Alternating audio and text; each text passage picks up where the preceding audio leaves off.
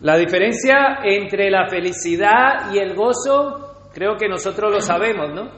¿Qué es felicidad? La felicidad es aquello que experimentamos a través de un evento externo. Yo puedo estar feliz en una fiesta, dependiendo de cómo esté la fiesta, ¿no? Pero eh, la felicidad que el mundo da, o la felicidad que nosotros conocemos como una emoción, es la que se manifiesta muchas veces por algo externo. Sea una fiesta, sea un viaje.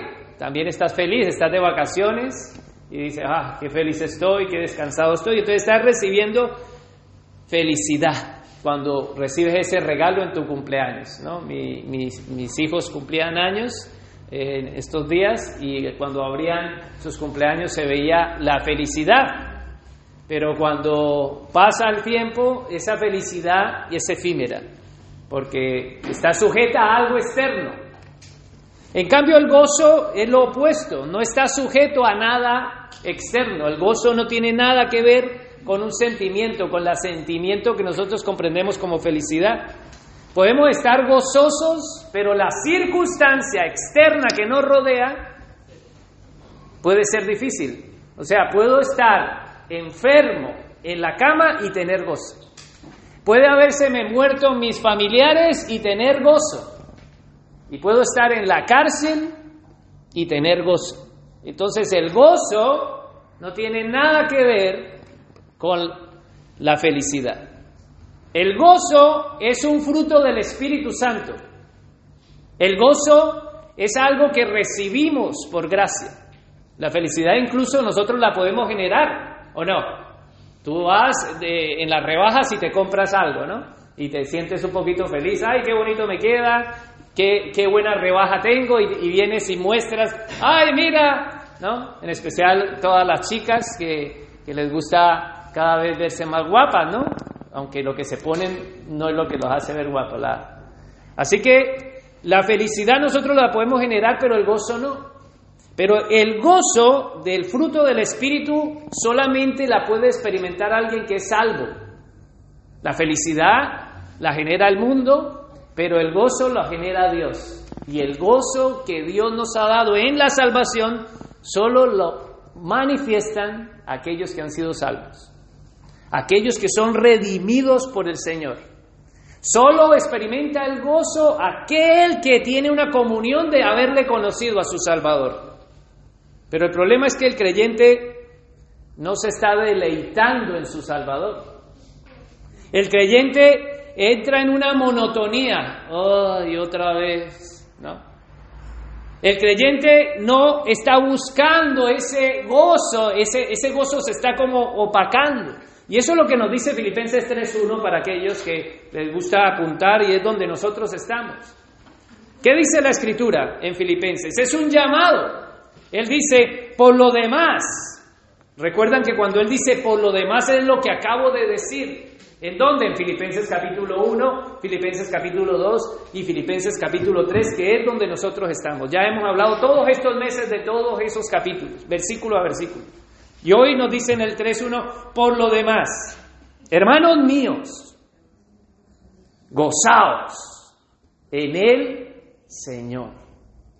Gozarse en el Señor es velar por cómo está nuestro corazón.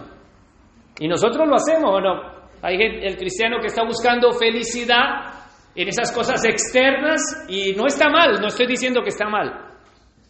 Pero aquí lo que nos está diciendo la escritura es que el creyente se tiene que gozar en quién? En el Señor.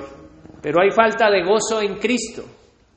Hay creyentes que no se gozan en Cristo. Hay creyentes que están frustrados en su vida espiritual. Están tan frustrados que lo único que hacen es murmurar. Y ese es el contexto de la carta.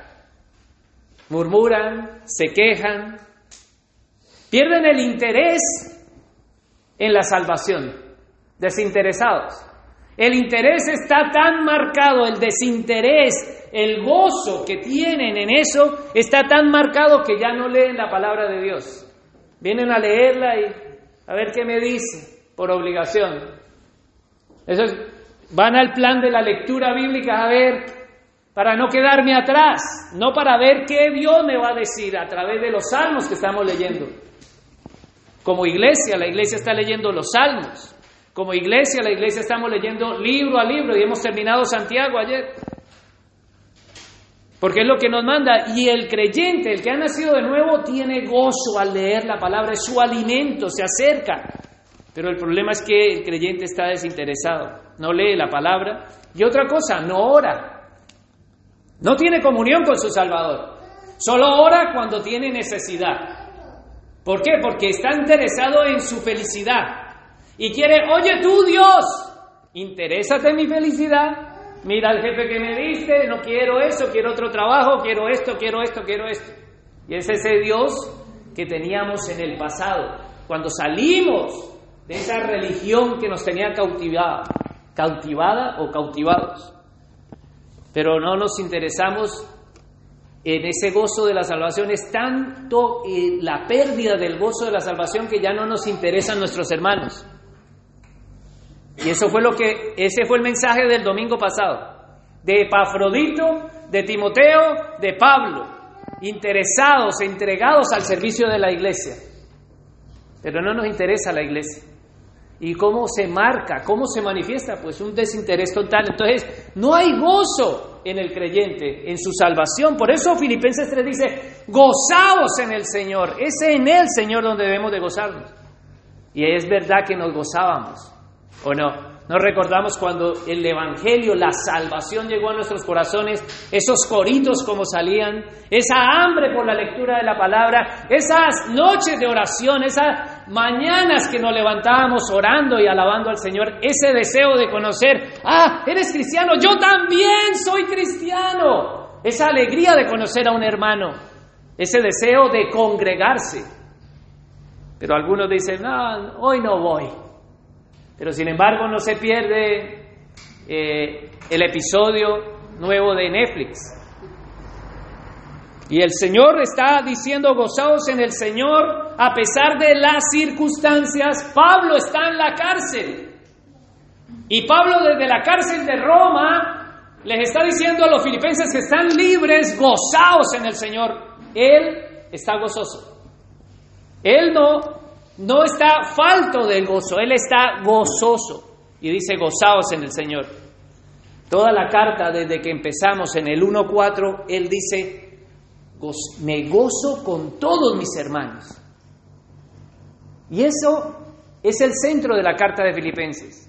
Gozaos. Y es algo que el enemigo, el mundo, la carne y el sistema quiere quitárnoslo el gozo de la salvación.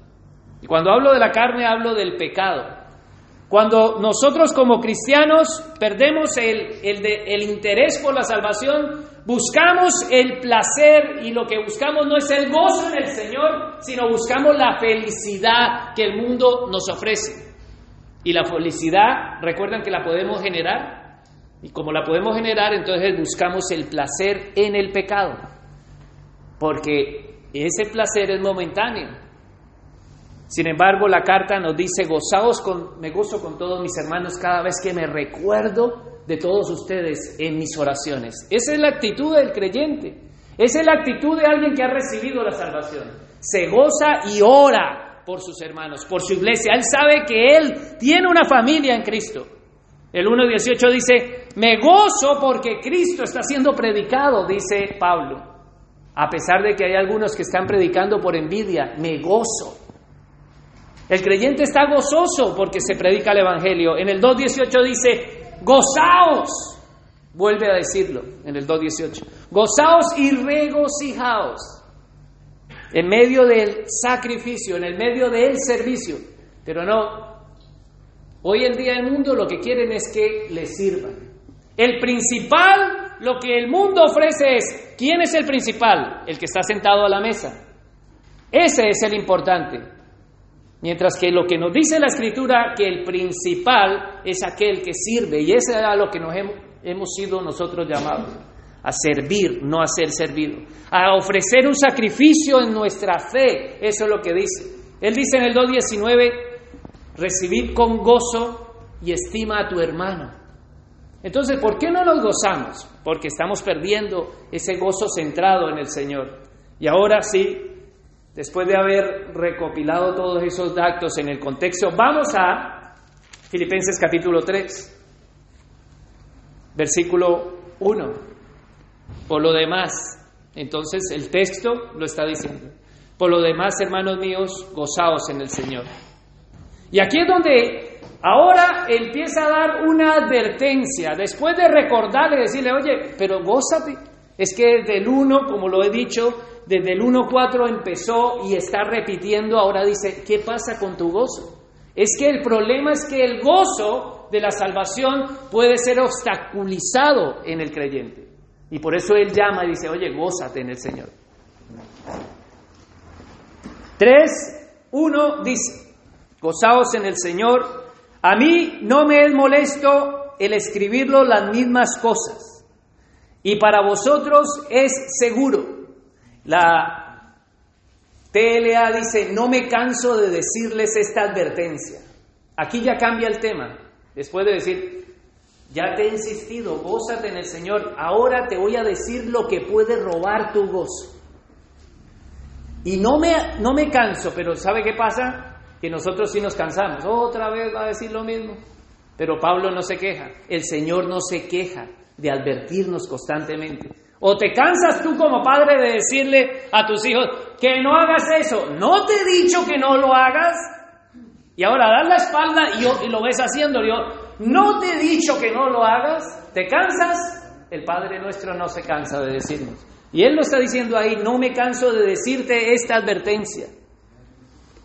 Y lo hago para proteger tu fe y tu gozo. 3.2, Filipenses 3.2, para aquellos que tienen sus Biblias. ¿Qué es lo que puede robar nuestro gozo? Guardaos de quién? De los perros. O nueva versión internacional dice, cuídate de esos perros.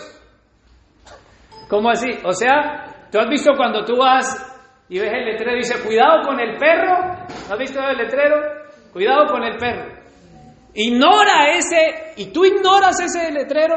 Lo que no puedo entender es que nosotros, si vamos a cualquier finca, porque por lo regular en la finca es donde está el letrero, en la valla, ¿no? Estás paseando y dice, cuidado con el perro. ¿Hay alguno que entra? ¿No? Entonces, ¿por qué nosotros no vemos esta advertencia clara cuando dice, cuidado con el perro? ¿Pero cuál es el perro? ¡Wow! Es fuerte. Guárdate, cuando dice guardado de los perros, no está una mala interpretación, dice guarda el perro. Guardados de los perros. Hoy en día, en una sociedad en que los perros son tan queridos, ¿no? Yo venía hoy para acá y veía cómo paseaban a los perros, cómo los tenían, los tienen peinados, bañados, bueno, le hacen hasta manicure, ¿no? Peluquería, y más en la zona en la que nosotros vivimos, muchas personas viven de eso, pero aquí el contexto está diciendo no de ese perrito doméstico que nosotros tenemos, pero sin embargo, él lo que está diciendo es cuídate del perro salvaje, eso es lo que está diciendo Pablo. Esa metáfora que está usando, no que eh, Pablo no quiere que tengamos perros. Alguno que malinterprete la Biblia dice, ver, no pueden tener perros en su casa. No, no, no es eso. Lo que está diciendo es, cuida a tu perro, tampoco. Lo que está diciendo es, cuídate de los perros, pero ¿cuáles son ese perro? ¿Y por qué lo llama perro? Es un perro salvaje. ¿Qué es un perro salvaje? ¿Conocen los perros salvajes? En esos documentales son carroñeros, despiadados, quieren atacarte, eres una presa. Y este es una palabra despectiva que está usando Pablo para un determinado tipo de persona que puede obstaculizar nuestro gozo. Dice guardaos. Y ahora en la Reina Valera, si me la puede proyectar, quisiera ver que lo viéramos en la Reina Valera porque cuando algo se repite tantas veces en la palabra, es porque está haciendo énfasis. Y lo dice tres veces, dice, guardaos de los perros, uno. Después dice, guardaos de los malos obreros, dos. Y después dice, guardaos de los mutiladores del cuerpo, que ha repetido Tres veces ha repetido que guardados, guardados en la nueva versión internacional. Cuidado, cuidado, cuidado. ¿Hay alguien que no entienda la advertencia? El Señor decía, desierto, desierto, desierto. Y es para hacer énfasis en lo que va a decir. Os digo. Y Él está diciendo, cuidado, cuidado, cuidado. Hay una clara advertencia. Cuidado, cuidado. ¿Y cuál es esa advertencia? Pues la viene diciendo desde el 1.27. Él dice, tienen que mantenerse firmes en la fe. Él les está diciendo, tienen que tener un mismo espíritu, un mismo propósito. Él les viene diciendo, tienen que luchar juntos por la fe. Él les viene diciendo en el 1.27 de Filipenses, viene diciéndole, no se dejen de intimidar por los que se oponen. Ya vemos que el, el nombre perro es algo despectivo y lo que está diciendo es un desprecio. Alguien que es carroñero que quiere hacer de ti una presa, ¿no? Recuerdo una vez que entré a la casa de una amiga del instituto y estaba el perro ahí negro con blanco, me recuerdo, y digo, uy, eh, lo primero que uno dice, eh, ¿muerde? Eh, cuidado, sí, sí, no, no pasa nada. Apenas entré y le di la espalda, ¡guau! Me sacó hasta sangre en la pierna. Claro, como yo soy puro huesito, diría, oh, el huesito tan bueno tiene este huesito. ¿no? Pero ahí quedé sangrando. Yo dije, no, yo le dije, no, no era que no hacía nada. No tenía, yo no tenía piedra, iba a decir, como decimos en Colombia. Yo no tenía enfado con, con el perro, sino con mi amiga que me dijo que no hacía nada. Entonces el perro ataca, ¿sabe? Eso es lo que está diciendo, nos ataca. Y como creyentes somos atacados en nuestra fe y quieren intimidar nuestra fe y debemos de estar firmes en la fe, unidos en el Espíritu, luchando como dice la palabra. Y ahora pasa al siguiente, en Filipenses 2 dice, los malos obreros.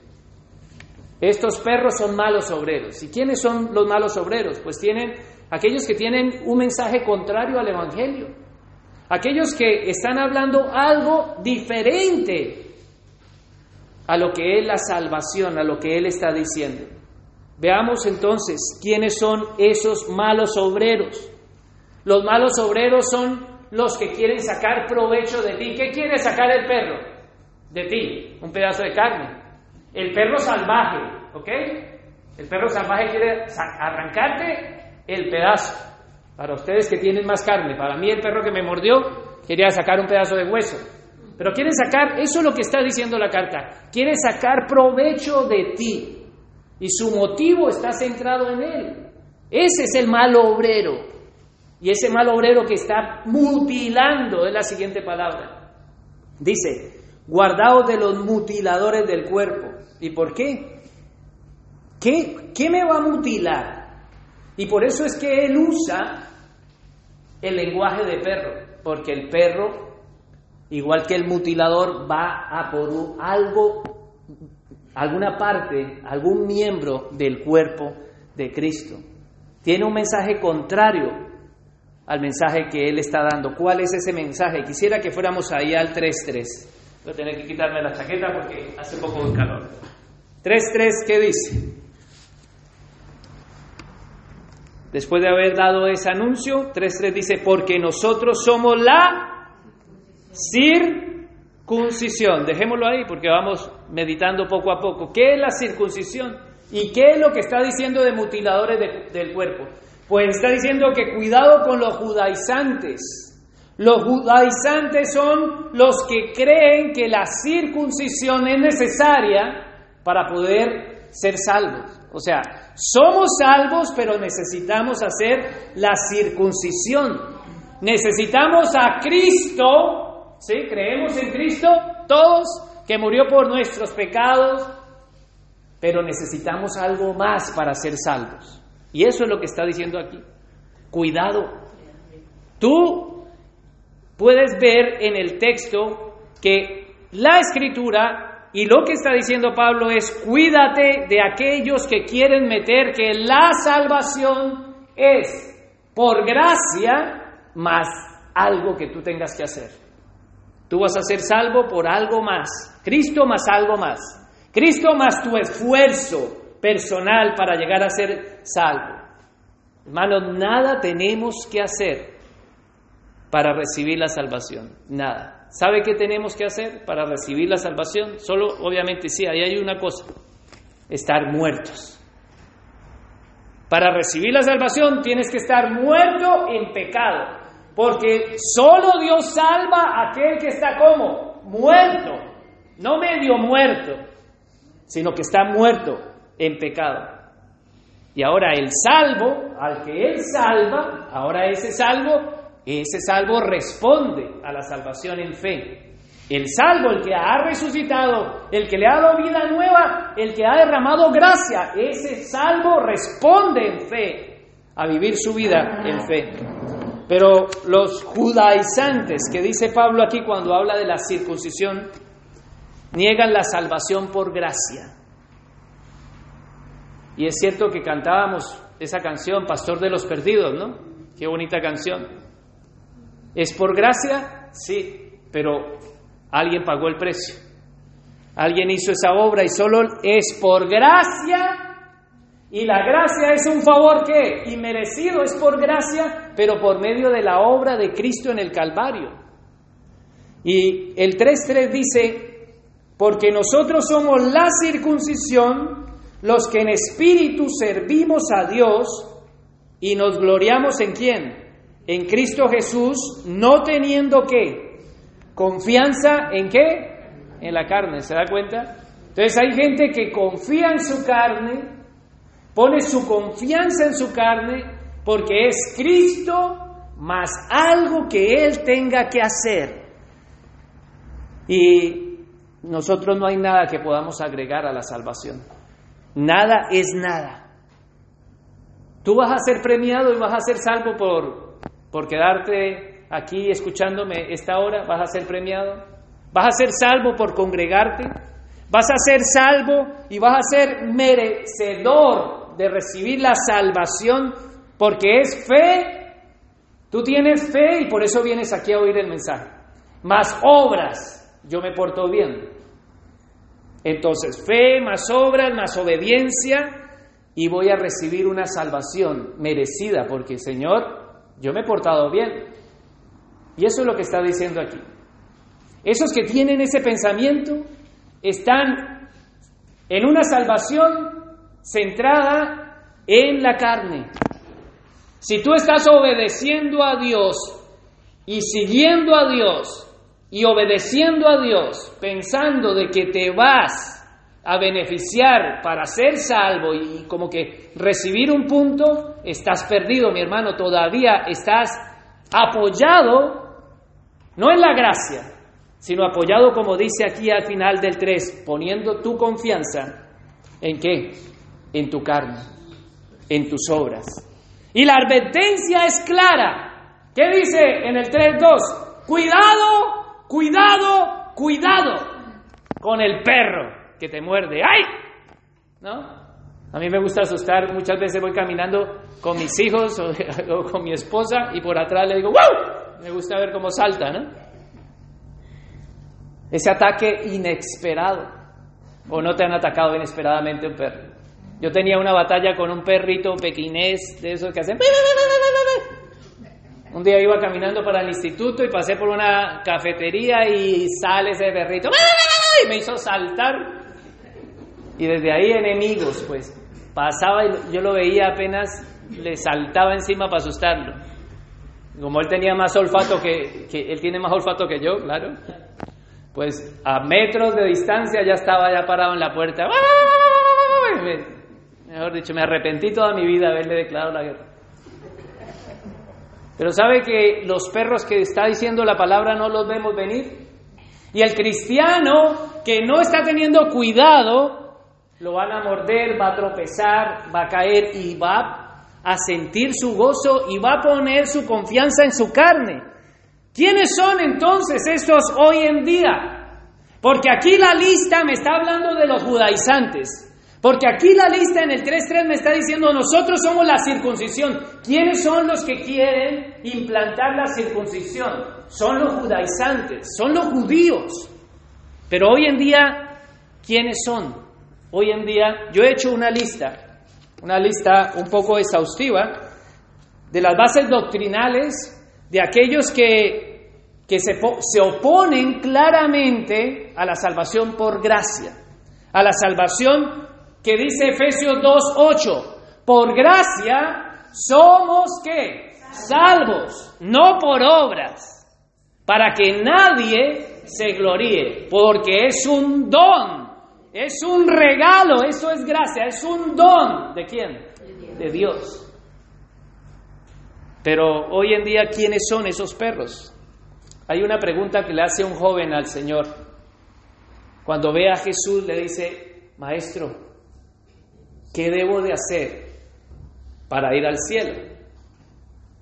Traduciéndola en nuestro tiempo. ¿Qué debo de hacer para heredar la vida eterna? ¿Qué tengo que hacer para ir al cielo? Y ahora él le dice esto, él, le pone, porque como el Señor sabe lo que hay en su corazón, él le dice, bueno, tú conoces los mandamientos, haz esto, esto, esto, esto, y él saca pecho y dice, yo, yo todo eso lo he hecho. Porque él está practicando el judaísmo. Ah, sí, yo he hecho todo. Y el Señor le dice, te falta una cosa. Y como le falta una cosa, no puede entrar al reino de los cielos. ¡Wow! Y él sabe qué hizo. Se agachó y se fue triste. No pudo manifestar, recibir el gozo. Y entonces, los demás, ¿quién puede ser salvo entonces después de esa declaración? Qué difícil es para un rico que entre en el reino de los cielos. Es más fácil que entre un camello por el ojo de una aguja. ¿Quién podrá ser salvo así? Y el Señor dijo, lo que es imposible para los hombres es posible para Dios. Porque la salvación es del Señor. Y es por gracia. Y lo que Él descubrió en el corazón de ese joven es, tú estás en el judaísmo, yo soy la salvación, es por gracia. No necesitaba vender todo para eso. Lo que lo estaba colocando en evidencia es, tú te estás justificando a ti mismo. Tú estás diciendo yo. Él está diciendo yo soy, mi confianza está puesta en mis obras. Yo he hecho, yo he hecho. Y él le dice, no, no, una cosa te falta. Y como una cosa te falta, estás condenado. Entonces, ¿cuáles son esos y yo he hecho una lista de todas las religiones que hoy en día atacan la salvación por gracia. Y entonces, para ir al cielo, el hinduismo dice, si haces un mal, lo pagarás. Eso dice el hinduismo. En esta vida. Y si no, tú te vas a reencarnar y vas a pagarlo. Pero si tú haces algo bueno, tú te vas a reencarnar y vas a ir subiendo de nivel. Eso dicen el hinduismo. 330 millones de dioses tiene el hinduismo. Y sin embargo, hay que satisfacer a esas deidades con esfuerzos humanos para obtener la salvación. ¿Qué dice el budaísmo? El budismo, perdón, el budismo dice, practica las cuatro verdades. Practica el camino de las ocho partes para alcanzar el nirvana. El Islam dice, en la Sura 7, 8 y 9 del Corán. Las buenas acciones borran las malas. Eso dice. O sea que si tú haces eso, eso, esas buenas acciones en esa balanza, si tienes más buenas acciones y menos, entonces vas a pasar. Los testigos de Jehová, ¿qué dicen? En oposición a esto, a la salvación por gracia. Los testigos de Jehová no creen en la Trinidad. El Hijo de Dios fue creado, no resucitó físicamente. Y la palabra de Dios, la que nosotros predicamos aquí, la que tú lees todos los días, no puede ser entendida. Tú necesitas los escritos de Charles T. Russell. Tú tienes que leer los escritos de él para poder leer la Biblia y entenderla. O sea, él la interpreta por ti. Eso es lo que dicen. Pero en base a la salvación, ¿sabe qué dicen? La iglesia se ha corrompido. Ellos son los únicos, los testigos de Jehová, son los únicos con el poder de interpretar la Biblia. Es tanto, tienen una Biblia para ellos mismos, la Biblia del nuevo mundo. Y la salvación es fe, obras y obediencia. Si tú no haces eso, entonces está en clara oposición. Y siguen más. A Charles T. Roosevelt con el libro de la Atalaya y todos los libros que ellos tienen, que la palabra de Dios. Los mormones, los mormones también siguen a su profeta José Smith. En 1805 a 1844 a José Smith se le apareció un ángel y le dijo, voy a darte para que escribas el libro del mormón. Y entonces él recibe la revelación y hace el libro del mormón y allí Jesús fue creado. Jesús eh, nació en espíritu, no es Dios. Y la salvación no es por gracia solamente, sino también por obras, en clara oposición a lo que dice el mensaje. Entonces, ¿qué estoy haciendo? Lo que estoy haciendo es que dice la advertencia, cuidado, cuidado, cuidado con los perros. ¿Y cuáles son esos perros? Yo en mi hojita le puse, cuidado con el perro. Y claro, alguno dirá, uy, que, pero es que lo saqué de la palabra. No soy yo, es la palabra lo que está diciendo. Y quisiera terminar con los adventistas y con unos más. Los adventistas dicen que tienes que guardar el sábado, que tienes que guardar la ley de Dios. Los adventistas seguían por las visiones y sueños de su profeta. ¿Sabe quién es el profeta? Elena White.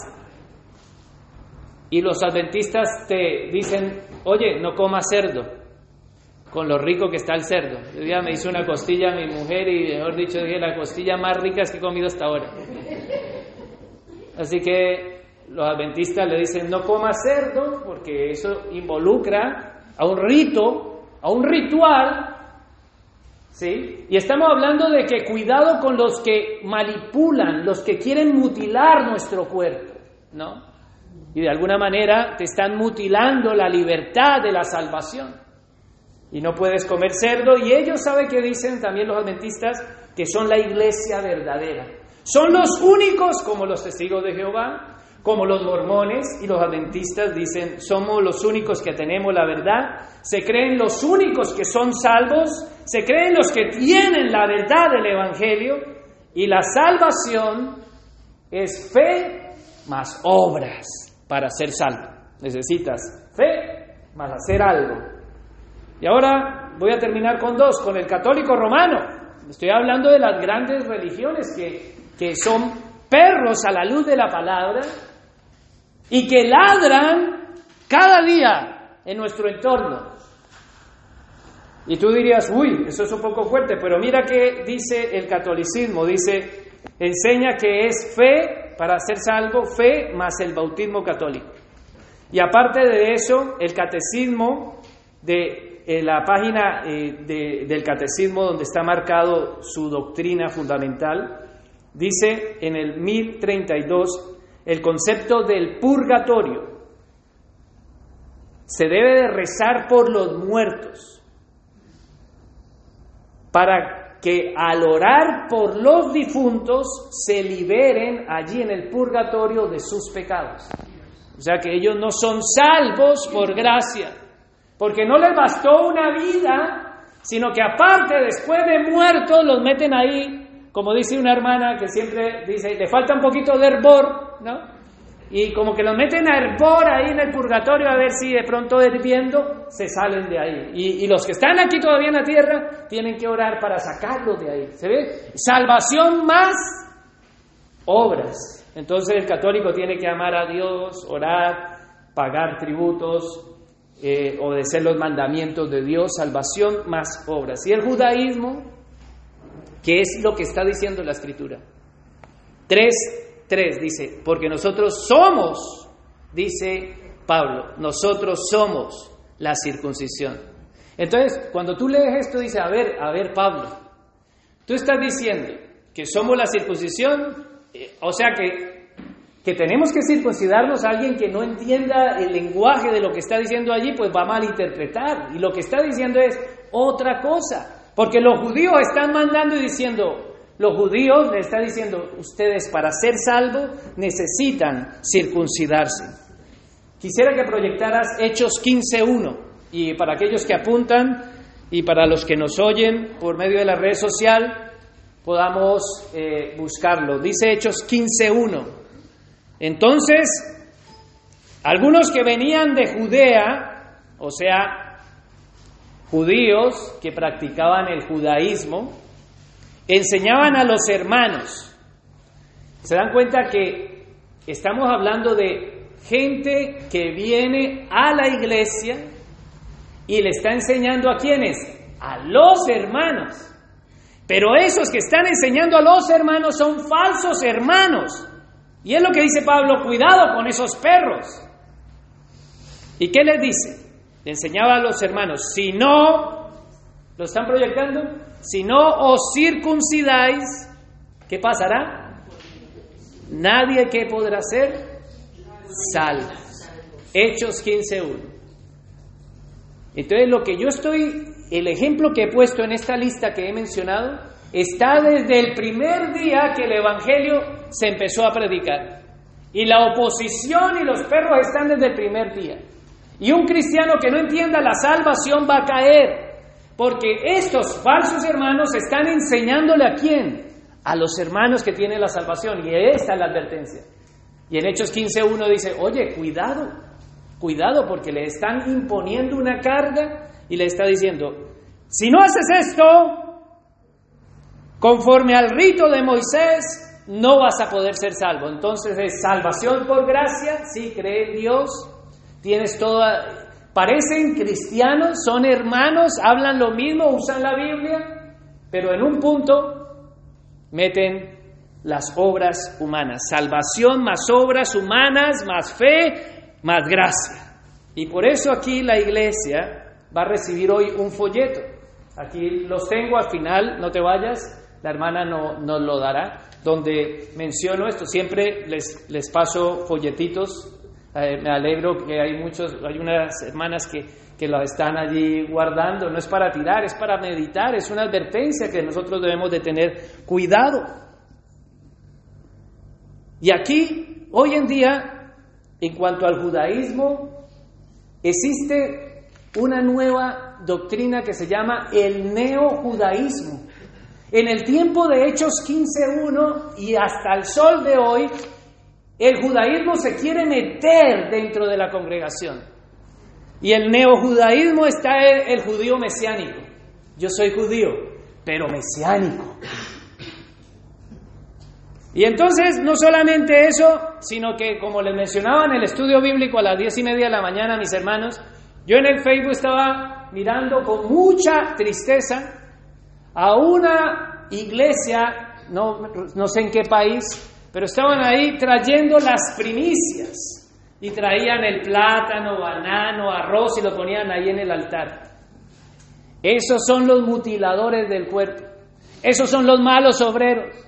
Esos son los perros que ponen cargas sobre la iglesia para que el pastor coma, porque después todas esas primicias que trajeron estaban en la cocina del pastor.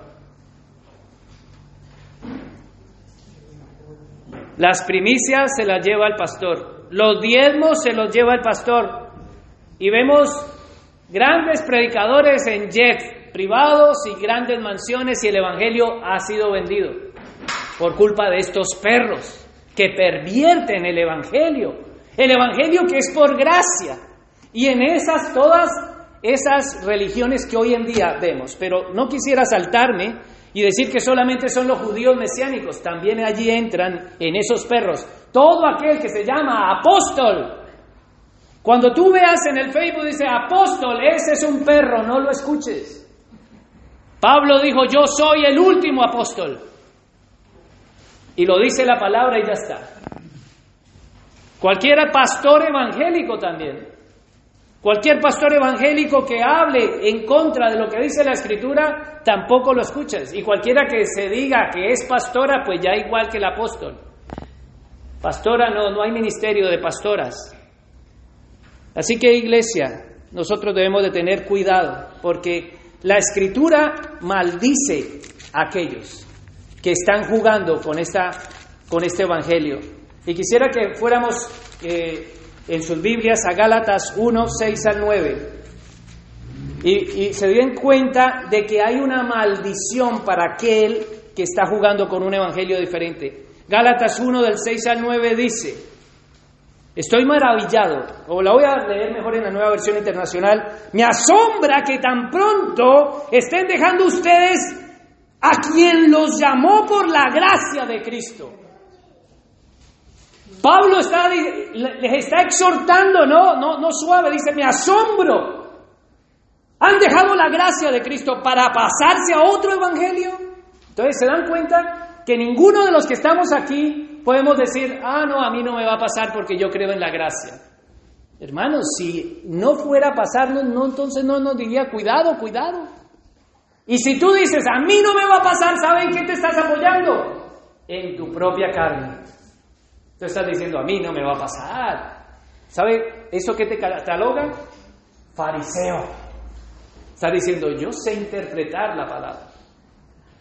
Y él dice, me asombra, no es que haya otro evangelio, sino que ciertos individuos están sembrando confusión entre ustedes y quieren tergiversar el evangelio de Cristo. Pero aún así, si alguno de nosotros o a un ángel del cielo les predica un evangelio distinto que le hemos predicado, que caiga bajo maldición.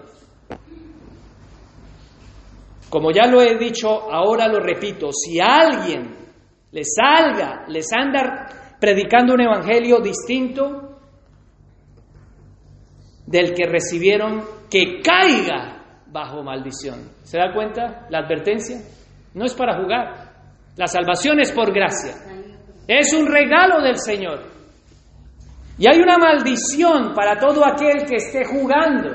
¿Por qué hay una maldición? ¿Cuál es la maldición? Pues claro, tú estás recibiendo la gracia, Estás entendiendo que ha sido un regalo dado por Dios. Y cuando tú te metes en ese mundo oyendo a esos perros, siguiendo esas falsas doctrinas, vas a ser engañado y la maldición de Dios va a caer sobre ti.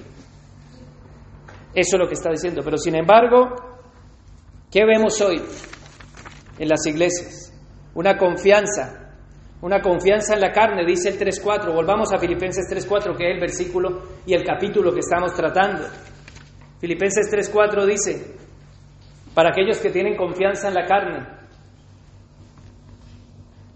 porque podemos confiar en nuestra carne, podemos pensar que estamos bien. El 3:4 dice, aunque yo tengo, él ha terminado de decir, no teniendo confianza en la carne. Y el 3:4 dice, aunque yo tengo también de qué confiar en la carne. Y ahí es donde entran los puntos que vamos a tratar. Vamos bien de tiempo. Si alguno piensa que tiene de qué confiar en la carne, yo más. Y hermanos, el problema es que nosotros podemos llegar a pensar de nosotros mismos y a tener confianza en nosotros mismos. Y es allí el gran problema. Porque aún como cristianos que conocemos la salvación, podemos llegar a estar tan cómodos y a decir, ah, sí, es por gracia. Y, el, la otra cara que no voy a tratar, la otra cara de la moneda es que hay unos que dicen, es la salvación más obras. Y la otra cara de la moneda es, es que es por gracia, entonces yo no hago nada. Ambos están de igual de perdidos. Porque no han entendido la salvación. ¿Cómo es la salvación? Y aquí el 3.4 nos está diciendo, si alguno tiene de qué confiar en la carne, yo más. Y ahora es donde él empieza en el 3.5 a decir, para los judíos, dice 3.5, circuncidado al octavo día. Y él dice en el 3.3, porque yo soy, nosotros somos la circuncisión. Pero a ver, Pablo, ¿no dijiste en Hechos capítulo 15.1 que nadie puede imponerte la circuncisión, ahora tú dices, somos la circuncisión, y ahora tú vienes a decir, ay, mira, a sacar pecho, yo, yo. Ustedes van a decir, pues yo soy circuncidado al octavo vida. ¿Y qué es lo que está haciendo Pablo? Pablo está diciendo, ah, ustedes están diciendo a aquellos que creen en la salvación por gracia, que se tienen que circuncidar, que tienen que hacer un ritual. ¿Qué es eso? Es una enseñanza familiar. Porque la circuncisión, él está diciendo, se hace al octavo día después de haber nacido. Y todos ustedes, les está diciendo, todos ustedes perros, se han circuncidado no al octavo día. Y Pablo sí se había circuncidado al octavo día, ocho días de haber nacido. Su papá y su mamá le habían hecho la circuncisión. O sea, lo que él está diciendo es, no, su circuncisión no vale. Porque si la hiciste en el día noveno, ya no vale. Eso es lo que es la ley. Es cuando Dios manda, y cuando Dios manda es al octavo día. Entonces la circuncisión ahí lo está dejando. Pero nosotros podemos entrar también en una enseñanza familiar. Es lo que está colocando una oposición y decir, a ver, tú eres cristiano, ¿por qué? Porque naciste en un hogar cristiano. Porque tu papá y tu mamá te circuncidaron al octavo día. Porque ibas a la escuela dominical. No, si la salvación está centrada en esa, no, no es así. Y eso es lo que él le está diciendo ahí. Y el católico, yo era católico. Recibía esa enseñanza católica de mis padres. Cargué ídolos. Fui sacristán de la iglesia católica. Era profesante, o sea, era católico, apostólico, romano. Y practicante. Me confesaba. ¿Ya? Yo iba a confesarme en mis muchos pecados buscando la salvación. Pero también fui un evangélico un evangélico que buscaba la salvación por obras. Un evangélico que pensaba que la salvación la ganaba obedeciendo la palabra, que era, creía que era por gracia, pero tengo que hacer algo para recibir. O sea que sí, como evangélicos podemos estar engañados, pensando yo tengo que obedecer. Y eso se llama circuncisión, eso se llama un ritual, una enseñanza de hombres. Muchas veces aquí, cuando empecé a predicar el Evangelio, muchos miembros se fueron de la congregación porque tuvieron hijos y querían que yo presentara a sus bebés.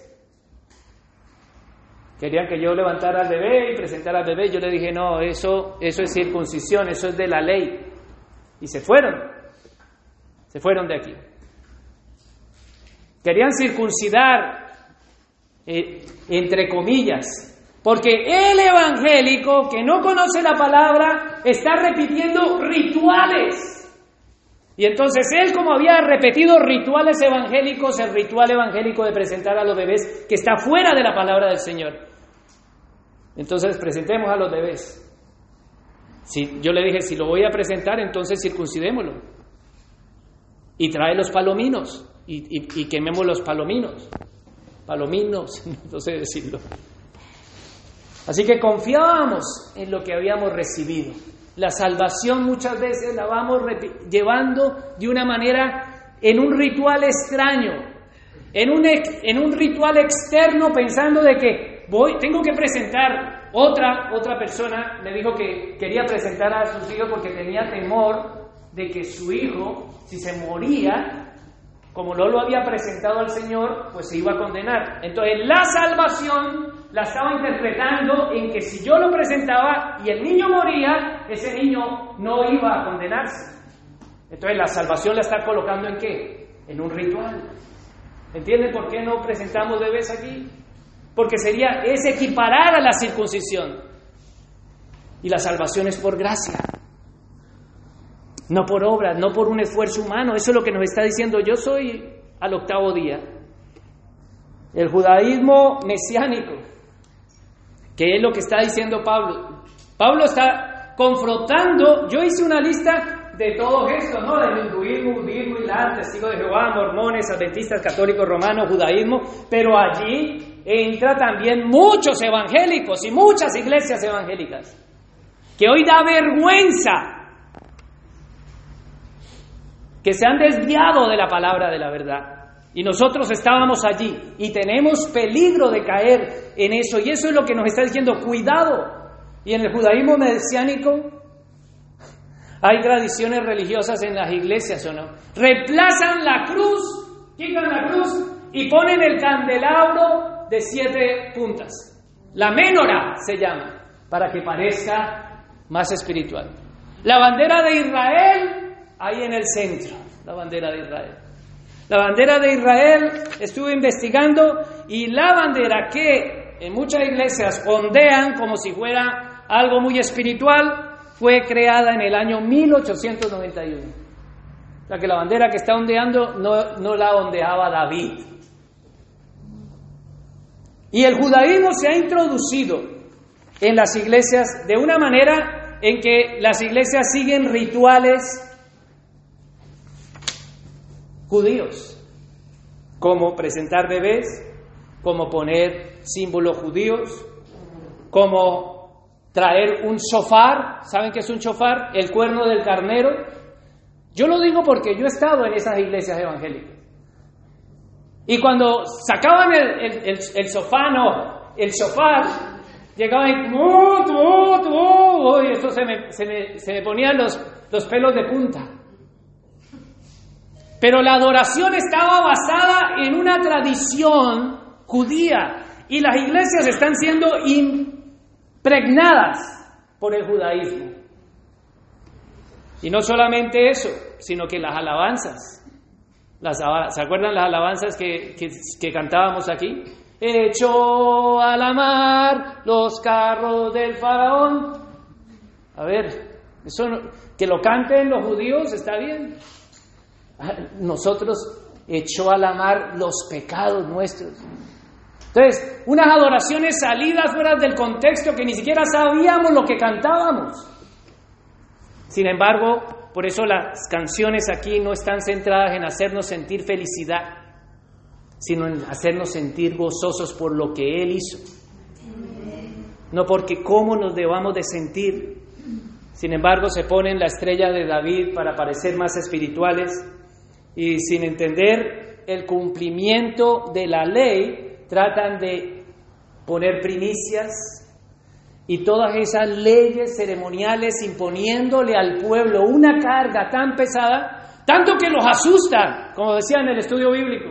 Vosotros todos me habéis robado, ¿en qué me habéis robado? En vuestros diezmos y en vuestras ofrendas. Y todos, todos ahí mismo se nos sale un, un, un humito por ahí, ¿no? Del susto. ¡Ay! Horrenda cosa es caer en manos de un Dios vivo y todo. ¡Ay! Todos les dan el dinero, claro. ¡Toma! ¿No? ¡Sálvame! Hermanos, es triste ver lo que hay en el Facebook. Yo contendía con mi papá cuando estaba vivo y me decía, mira, estos brutos todo lo que hacen. Mira cómo le pueden venir. El pastor le dice, vayan y coman pasto. Y salían allí en, en África y salen la gente y se tiran y come pasto. Otros le escupen en la boca, abre la boca y para pasarle la unción le escupen en la boca. Hermanos, cuidado con los perros. Nosotros no estamos exentos de caer en eso. La advertencia no es solamente para eso, sí, sí. Entonces con mi padre decía, no, eh, esos, esos brutos. Le digo, ellos no están mal. Mal estamos nosotros que conociendo una salvación por gracia tan grande no estamos haciendo lo que el Señor nos manda hacer. ¿Dónde está la gratitud de la gracia? Sin embargo, Pablo lo que está confrontando es aquellos que, cuidado, quieren venir a meter esa confianza en la gloria de ritos judíos y no en Cristo. No se glorían en la cruz de Cristo, sino en la menora, en, en el, en el, ¿cómo se dice?, en el arca del pacto. Y nosotros debemos de ver solo la cruz. Y no estoy diciendo que debemos ahora entonces de apostrarnos ante la cruz y adorar a la cruz. Estoy hablando del sacrificio que hubo en la cruz. Porque como podemos ver aquí atrás en mi espalda, está la cruz, pero arriba dice ha resucitado. No se quedó allí, ha resucitado. Ese es el centro de la cruz. Y ese es el centro de que nosotros debemos de entender qué es lo que dice. Cuidado. Y Pablo dice, ah, sí, ustedes se van a gloriar en las cosas judías. Pues dice el 3.4, vamos a leer el 3.4. Aunque yo también tengo de qué confiar, el 3.5, circuncidado al octavo día. Esto es una tradición. ¿Somos cristianos por tradición? Porque nuestros padres nos metieron en la congregación. ¿Somos evangélicos de segunda categoría? ¿O somos gente que ha recibido la salvación? Ahora, el siguiente punto dice, del linaje de Israel. ¿Se da cuenta? O sea, cristianos por tradición. Por, ¿Somos salvos por herencia? No. No somos salvos por herencia, iglesia. ¿Somos salvos por pertenecer a esta congregación? No, no somos salvos por ser miembros de esta congregación. ¿Somos salvos por congregarnos? No. ¿Somos salvos por leer la Biblia? No. No somos salvos. Somos salvos por gracia.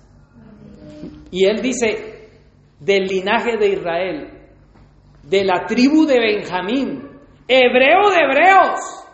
O sea, si eres tú que dices que eres salvo por tradición, él ya más adelante lo va a decir.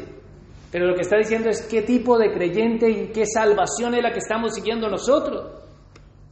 Mis hijos no son salvos por haber nacido en un hogar de un pastor, no son salvos. Y muchas veces nos atrevemos a decir, ay, pues mira el hijo del pastor, descarriado, descarriado. ¿No? Y que el hijo del pastor no va a estar descarriado, o sea que la salvación es por herencia porque es el hijo del pastor, porque es de la tribu de Benjamín, linaje hebreo de hebreos. No, hermanos, no son salvos nuestros hijos por haber nacido en una cuna pastoral. La salvación es del Señor. Él es el que elige desde antes de la fundación del mundo. ¿Qué más quisiera yo que mis hijos fueran salvos por herencia, por haber nacido en mi casa? La salvación es del Señor, es lo que Él está diciendo. Dice, ah, tú te estás sacando pecho, pues yo soy circuncidado de la tribu hebreo de hebreo. O sea, yo no soy como ustedes que dicen que son judíos, pero no son nada. Yo sí soy hebreo de hebreos. Mi padre es hebreo, mi madre es hebrea. Imagínate Timoteo ahí al lado.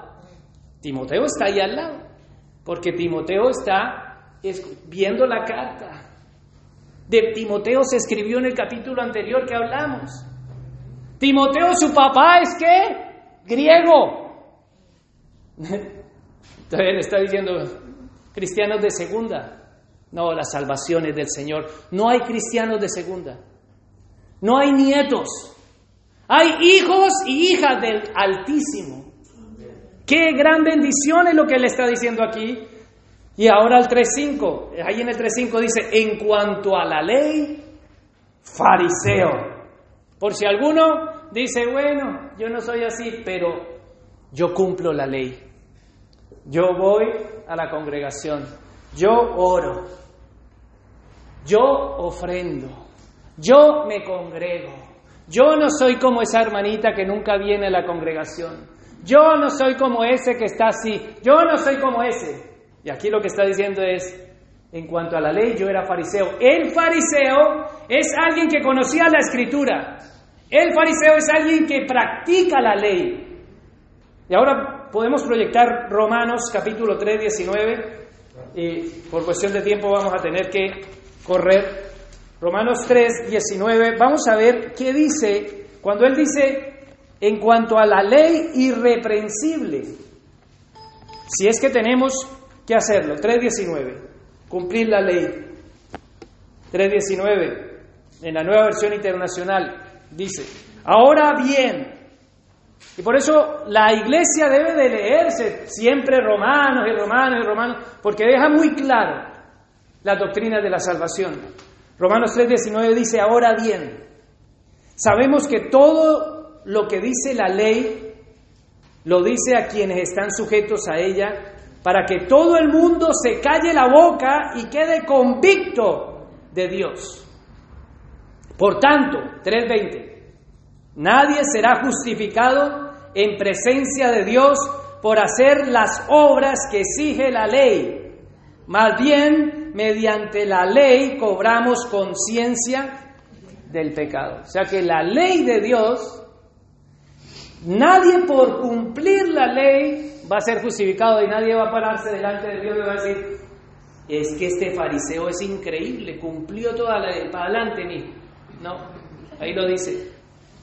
Y lo que está diciendo Pablo es, en cuanto a la ley, soy irreprensible, o sea, yo he cumplido, todos ustedes me conocen, irreprensible, dice. Alguno dice que obedece a Dios, Dios yo más. Así que hermanos, segunda de Corintios 5:21 dice que somos justificados por Cristo.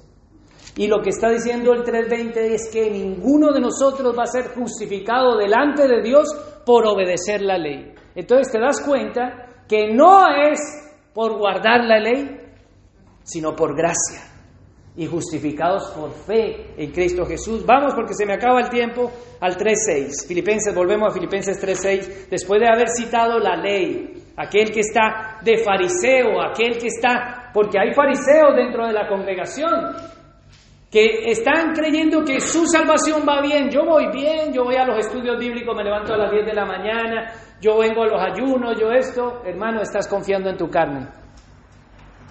Has caído de la gracia, no eres salvo. Ahora el 3.6 dice, veamos el 3.6, ¿lo tienen? ¿Proyectado? ¿Sí? En cuanto al celo, perseguidor de la iglesia. ¿Se dan cuenta? En cuanto al celo, y cuando hablo de celo, es ser ese cristiano religioso que va a la iglesia no porque ha sido salvo y viene a la congregación en gratitud de lo que ya recibió, que es la salvación. No venimos aquí para ser salvos, venimos aquí porque hemos recibido la salvación. Y venimos aquí para gozarnos con el pueblo y alabar juntos lo que Dios ha hecho. ¿Qué es lo que hemos hecho en la Santa Cena? Hemos conmemorado en memoria de Él, porque todos los redimidos del pueblo del Señor tienen claro. Pero sin embargo, no es pertenecer a una religión evangélica. Porque sabe que Él dice, yo tengo celo, yo perseguí a la iglesia. No es por cumplir la ley, como dice el 320. No es por interpretar bien la Biblia, porque el fariseo interpreta. Es que hay pastores que van a ir al infierno.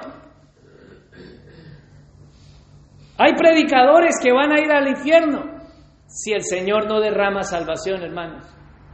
Es por gracia.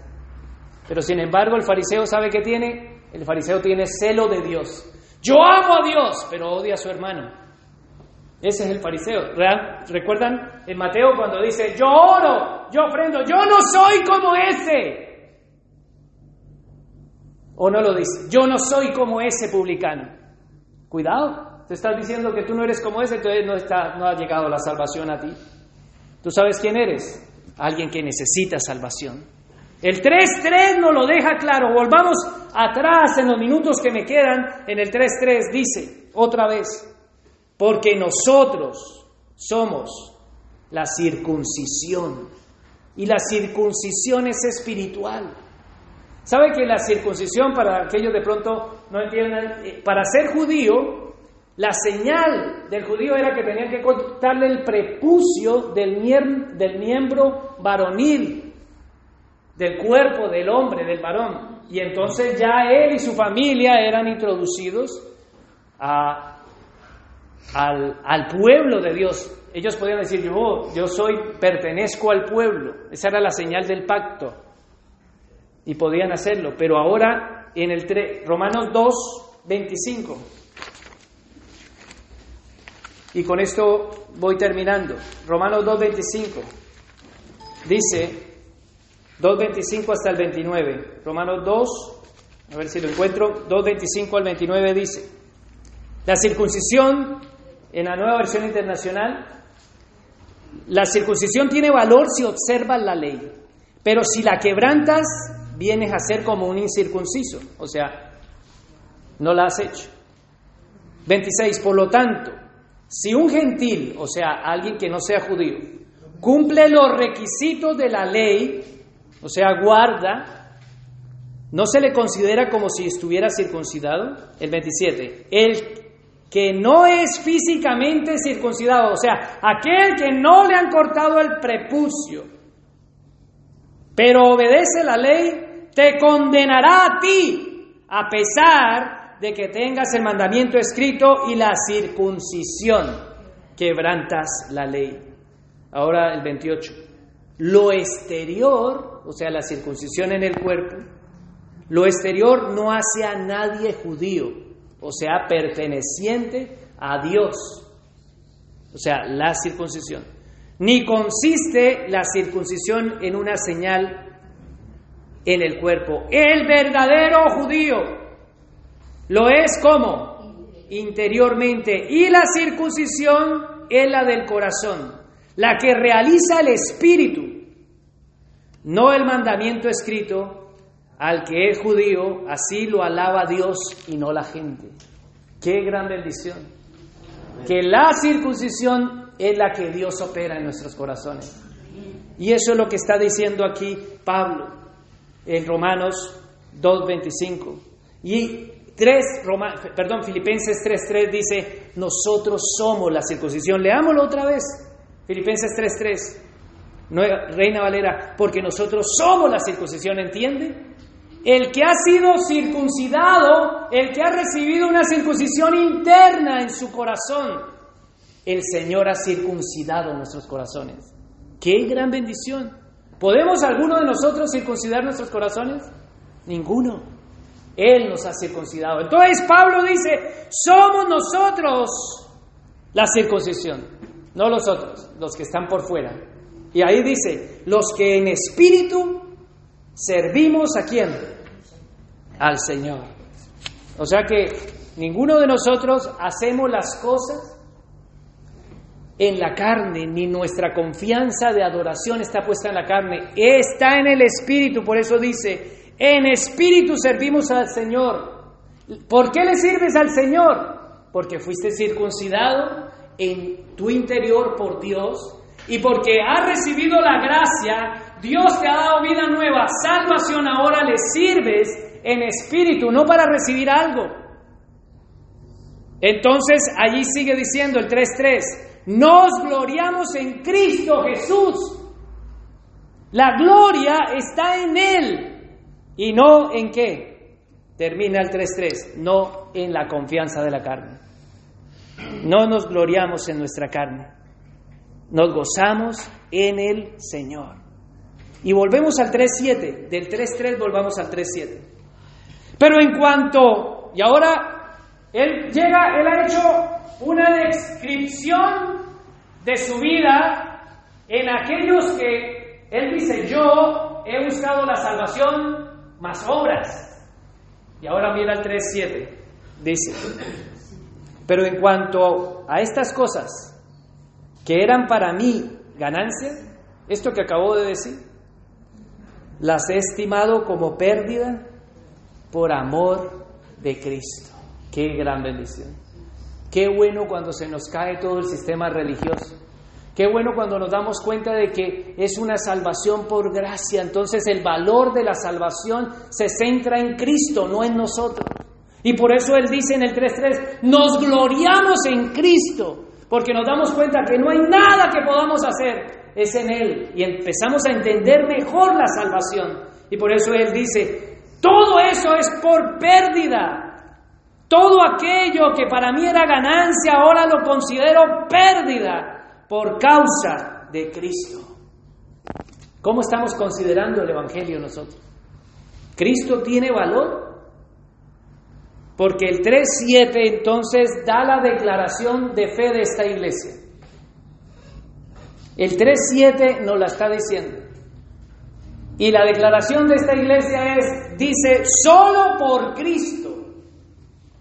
Esas son las cinco solas de esta tu iglesia, como miembro tú debes de saberlo. Solo por Cristo. 3.7. ¿Sí lo dan cuenta? Solo por Cristo. Para ganar a Cristo, lo pierdo todo. Lo tengo. Vamos al 8. Y ciertamente, ¿el 8 lo tienen?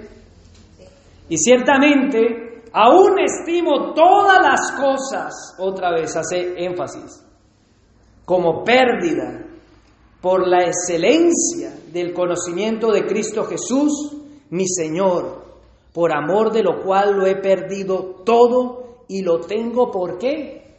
Por basura, por estiércol, para ganar a Cristo. ¿Qué estamos considerando nosotros en nuestra vida espiritual? Cuando nosotros estamos empezando tan centrados en nosotros mismos y nos estamos viendo tanto, no estás en la gracia, no estás viviendo la gracia. Y él dice, solo para ganar a Cristo, lo demás es basura, solo Cristo, el mayor valor. Entonces tú empiezas a entender la obra de la salvación es solo Cristo. Por eso las cinco solas de la congregación 3.7 dice, solo por Cristo, y en el 3.8 él está diciendo, mira, todo, todo eso que yo hacía, todo eso lo tengo por estiércol.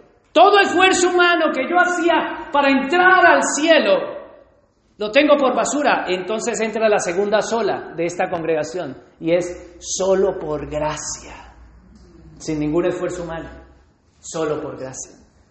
Y vamos a ver la siguiente Sola está en el 3.9. 3.9 que dice. ¿Lo tienen? Y ser hallado, ¿qué? En Él.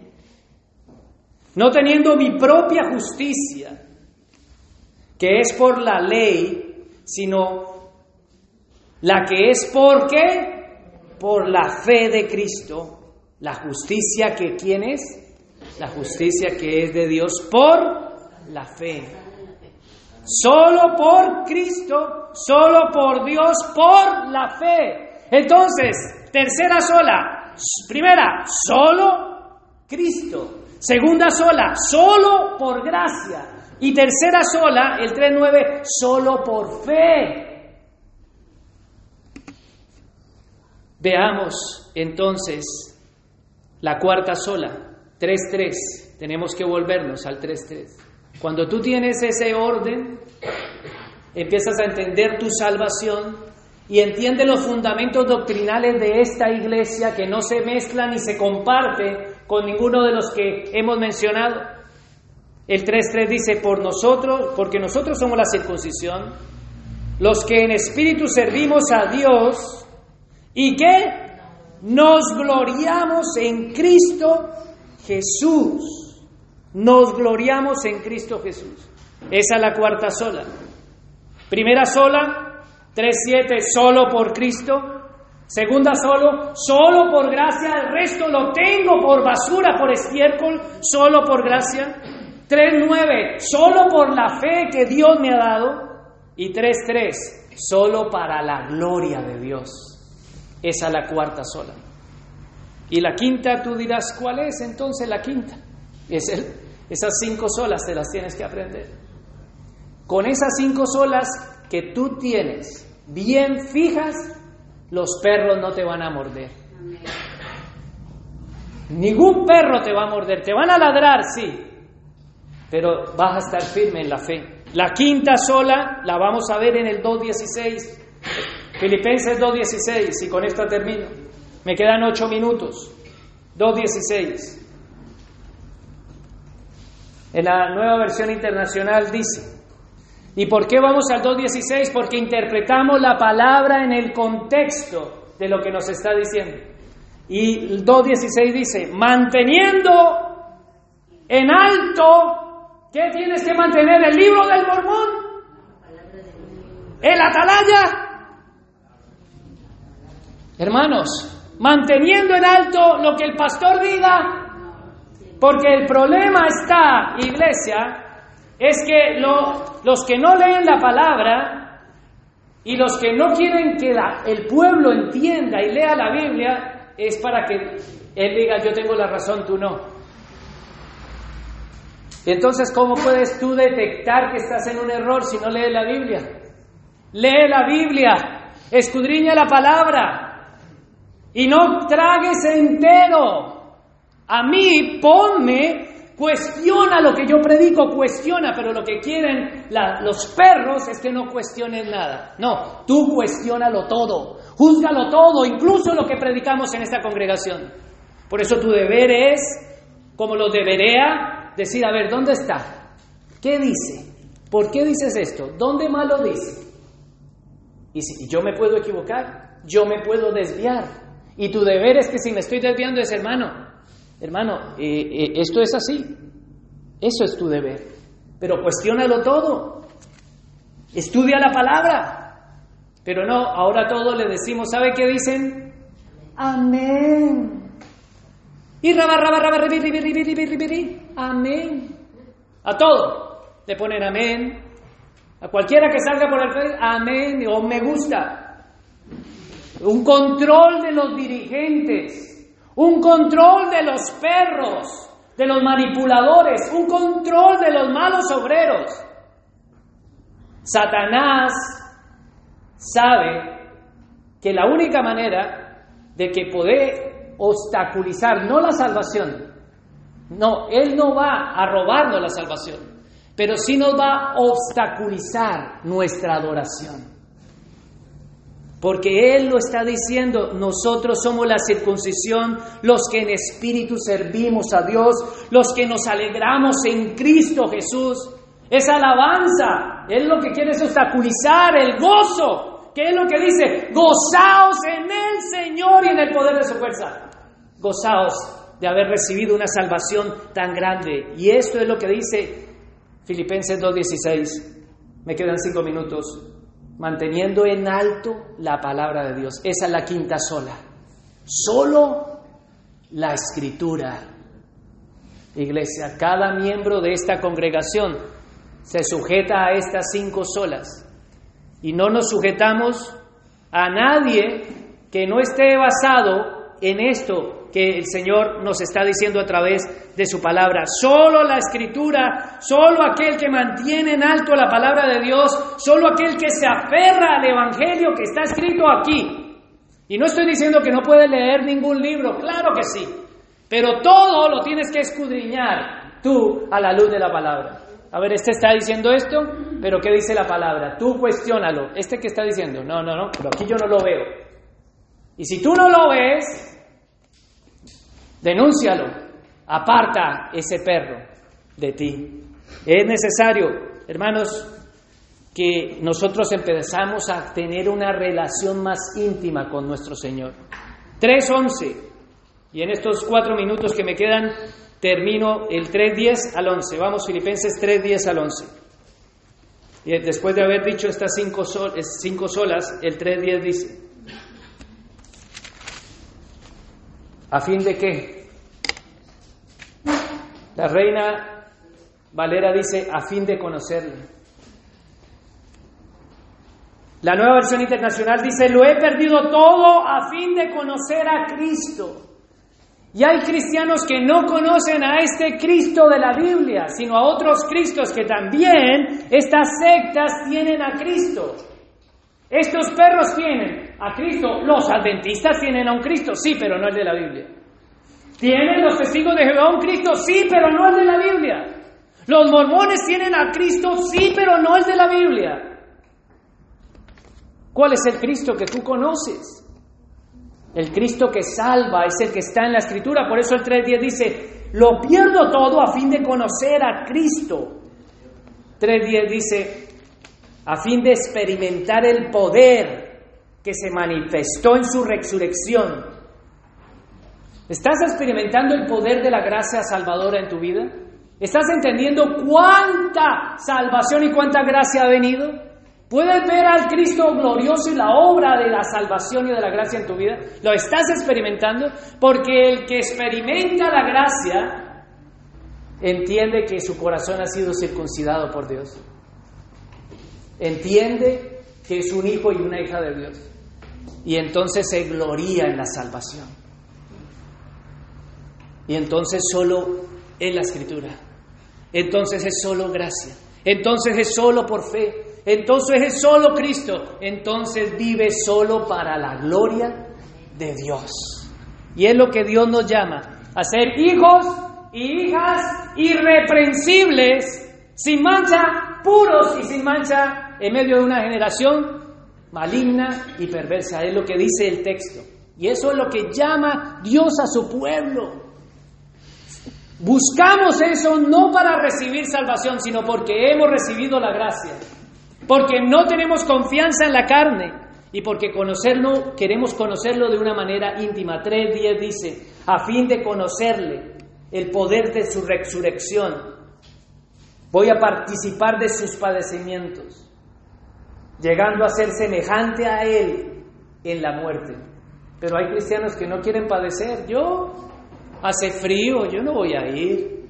Yo anoche me acosté tarde. Es fin de semana, yo trabajo de lunes a viernes, tengo que descansar. Yo voy a trabajar, yo voy a leer la Biblia. Ese no es el Cristo que dice la palabra de Dios. El Cristo que nosotros seguimos es uno que nos ha llamado a padecer y a morir. El que quiera salvar su vida, la perderá. Pero todo aquel que pierda su vida, por causa de él, la hallará. Nosotros somos llamados a perdernos para que menguemos y Él crezca. Esa es la semejanza, para que Cristo, para que podamos decir como Pablo, para mí el vivir es Cristo y el morir es ganancia. Ese está contento, ese está gozoso en el Señor a pesar de que las circunstancias que le rodean son malas, iglesia. Y en el 3.11, en el minuto que me queda, si en alguna manera llegara a la resurrección entre los muertos, ese cristiano que ha recibido salvación no le teme a la muerte. Le pregunté a mi hijo de nueve años que si le temía la muerte, dijo, no, papá, yo creo en Cristo.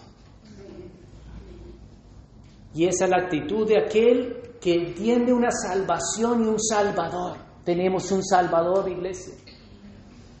Lo demás es estiércol y basura. En este mundo no hay nada. Y debemos de levantarnos en gratitud y decir, yo voy a experimentar la resurrección entre los muertos. Esa es la confianza que tiene aquel que ha sido circuncidado en su. Pongámonos en pie, son las dos en punto y vamos a orar. Padre, te damos gracias, Señor, por tu palabra expuesta y abierta ante nuestros ojos. Y te damos gracias por una salvación por gracia y no por obras.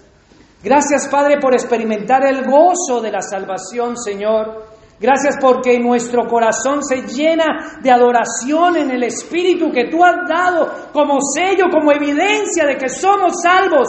Hoy tu Espíritu nos redarguya, nos exhorta para que podamos volver al gozo, gozaos en el Señor, en nuestro Salvador, en nuestro Dios. Ayúdanos a entender, a discernir los perros, a buscar la justicia, a honrar a nuestro Salvador a volver a tener una relación íntima para conocerte a ti, a desechar todo por estiércol, en eso que nuestra naturaleza carnal nos mantiene confiados, Señor. No confiamos en nuestra carne, descansamos solo en Cristo, solo por la fe, solo por gracia, solo para la gloria de Dios y solo por lo que tu palabra ha estipulado, Señor. Mis ovejas oyen mi voz y me siguen. Gracias Señor porque tú nos has permitido experimentar una salvación tan grande para la gloria tuya y esperamos un cuerpo glorificado cuando nos llames a cuenta. En el nombre de tu Hijo Jesús, amén y amén.